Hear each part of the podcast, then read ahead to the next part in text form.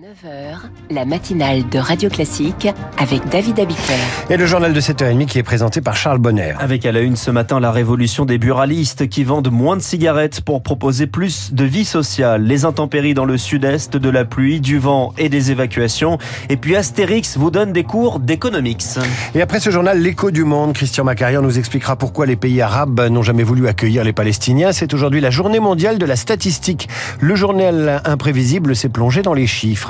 Enfin, 8h-5, David Barou nous explique si oui ou non, il faut construire l'autoroute A69 entre Toulouse et Castres. Et à la une ce matin, la grande transformation des buralistes. Des commerces que l'on pensait voir disparaître avec la chute de la consommation de cigarettes. Mais la profession s'est interrogée sur son modèle et du bureau de tabac, on découvre des commerces multiservices. Une transformation qui se fait avec l'aide de l'État dont a bénéficié ce bureau de tabac des 7 Mars à Elancourt dans les Yvelines. C'est le reportage de Zoé Pallier. Un bureau de tabac de 80 mètres carrés où les paquets de cigarettes n'occupent plus que quelques étagères. Je viens une fois par semaine. Je viens acheter les timbres et la presse. Et où la plupart des clients, comme Muriel, ne sont pas fumeurs. Il y a toujours des petites choses à acheter, des bonbons. comme là, je vois qu'il y a des bracelets. Si vous avez un petit cadeau de dernière minute à faire, vous pouvez venir ici. Le contenu des rayons évolue, mais ce sont surtout les nouveaux services qui font vivre ce commerce. Est-ce que je peux faire des photocopies, s'il vous plaît, recto verso? Merci. L'après-midi, Bonjour, je viens déposer des colis. Et bah ça partira demain.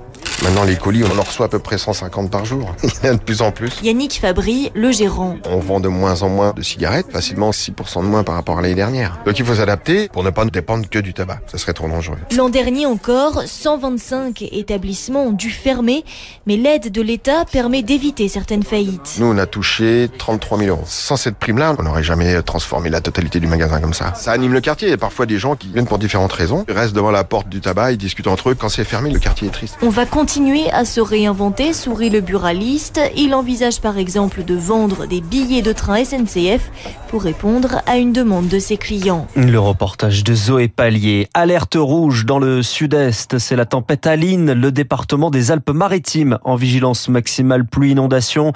Les crèches, écoles et universités sont fermées et les habitants sont invités à rester chez eux, Charles Ducrot. Oui, pas de déplacement sauf urgence, alerte la préfecture ce matin. Les fortes pluies se mêlent aux rafales de vent à plus de 140 km heure par endroit. Des campings, des habitations ont été évacués en prévention encore ce matin à Antibes et à Tende dans l'arrière-pays niçois. Plus de 1500 pompiers et gendarmes sont déployés sur l'ensemble du département. Pour l'heure, les cours d'eau sont sous surveillance, ne présentent pas pour le moment de danger significatif, indique la préfecture. On déplore tout de même quelques éboulements sans dégâts et des coupures de courant, notamment dans la vallée de la Roya. La vigilance rouge devrait être levée à 10 heures. Charles, vous avez réussi notamment à joindre Bastien ce matin qui gère hôtel à Roquebillière. Il y a les services de secours qui font quand même pas mal de rondes. Mais c'est vrai qu'on est on n'est pas rassuré. Puis là, on attend le lever du jour surtout pour voir où en est la rivière. Les maisons les plus proches de la rivière ont été quand même prévenues hier soir par la mairie. Donc du coup, nous, on a récupéré quelques voisins. On entend les, les roches qui commence à brinque-baller dans la rivière. Donc euh, voilà, c'est, beaucoup le bruit. Quoi. On est à 30 mètres, 30-40 mètres de la rivière. Donc c'est sûr que euh, avec des pluies comme ça, on, on, s'inquiète un peu plus. Quoi. Le témoignage de Bastien recueilli donc ce matin par Charles Ducrot. Un ton menaçant face aux guignols et aux petits plaisantins. C'est la manière dont Gérald Darmanin et Éric Dupont-Moretti parlent des auteurs de mails menaçants et d'appels malveillants à l'origine d'alertes à la bombe.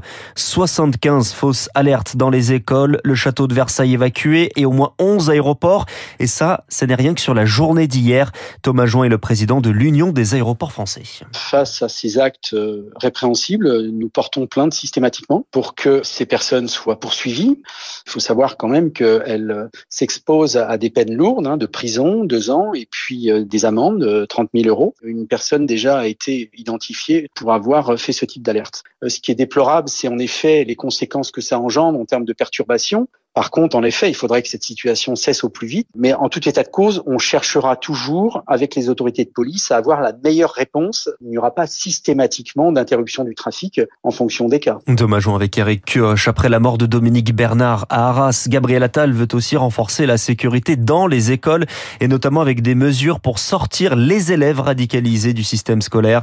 Selon Gérald Darmanin, 1000 mineurs sont actuellement avec une fiche active pour islamisme. Les premiers convois humanitaires pour pour Gaza sont attendus dans la journée. C'est en tout cas ce que promettaient toutes les parties impliquées, mais à ce stade, ce matin, aucun camion n'est entré, car des travaux sur la voie sont menés après des frappes israéliennes près de ce point de passage à la frontière avec l'Égypte. 150 camions attendent, seulement 20 par jour devraient pouvoir entrer, pouvoir entrer, pardon. Frédéric Joly est le porte-parole du comité international de la Croix-Rouge. Il faudra que cet accès humanitaire soit pérenne et garanti, en ce sens qu'il ne devra pas un coup s'ouvrir, un coup se fermer, vraiment créer un pipeline humanitaire. Il va falloir voir l'état des routes. S'il y a des gros trous, mais il va falloir boucher les trous avant de faire passer, par exemple, des camions. Il faut voir si les convois peuvent aller partout dans la bande de Gaza, aller là où il y a effectivement beaucoup de population. On peut pas imaginer des opérations humanitaires de cette envergure si des opérations de combat euh, se poursuivent dans le même temps. Frédéric Joly interrogé par Marc Tédé. Et la solidarité des pays arabes envers les Palestiniens, on en parle dans l'écho du monde dans cinq minutes avec Christian Macarian. Joe Biden s'est adressé à la nation hier depuis le bureau ovale pour accuser le Hamas et la Russie de s'attaquer aux démocraties. Le président américain qui accueille aujourd'hui les représentants de l'Union européenne à Washington. Un hommage rendu à Astérix à la cité de l'économie de Paris parce que d'économie, eh bien on en parle dans les aventures du Gaulois. Les lecteurs assidus le savent bien. C'est ce qui a donné une idée d'exposition au Citéo, exposition qui, qui, qui commence demain et que Céline Cajoulis a visité pour Radio Classics. On va rentrer dans l'exposition littéralement en traversant un livre ouvert. Nicolas Mongeau, muséographe. Ensuite, on rentre dans le, dans le village d'Astérix avec la palissade, avec euh, des silhouettes de, de maisons. Un village peuplé d'irréductibles Gaulois résiste encore et toujours à l'envahisseur. Ensuite, entre jeux interactifs, planches explicatives et objets d'époque, on découvre comment la monnaie et les échanges, le travail, l'entreprise ou encore la bureaucratie sont expliqués dans les albums d'Astérix. Qu'est-ce que c'est? Nous devons obtenir le laissez-passer A38. Adressez-vous au guichet 1, couloir de gauche, dernière porte à droite.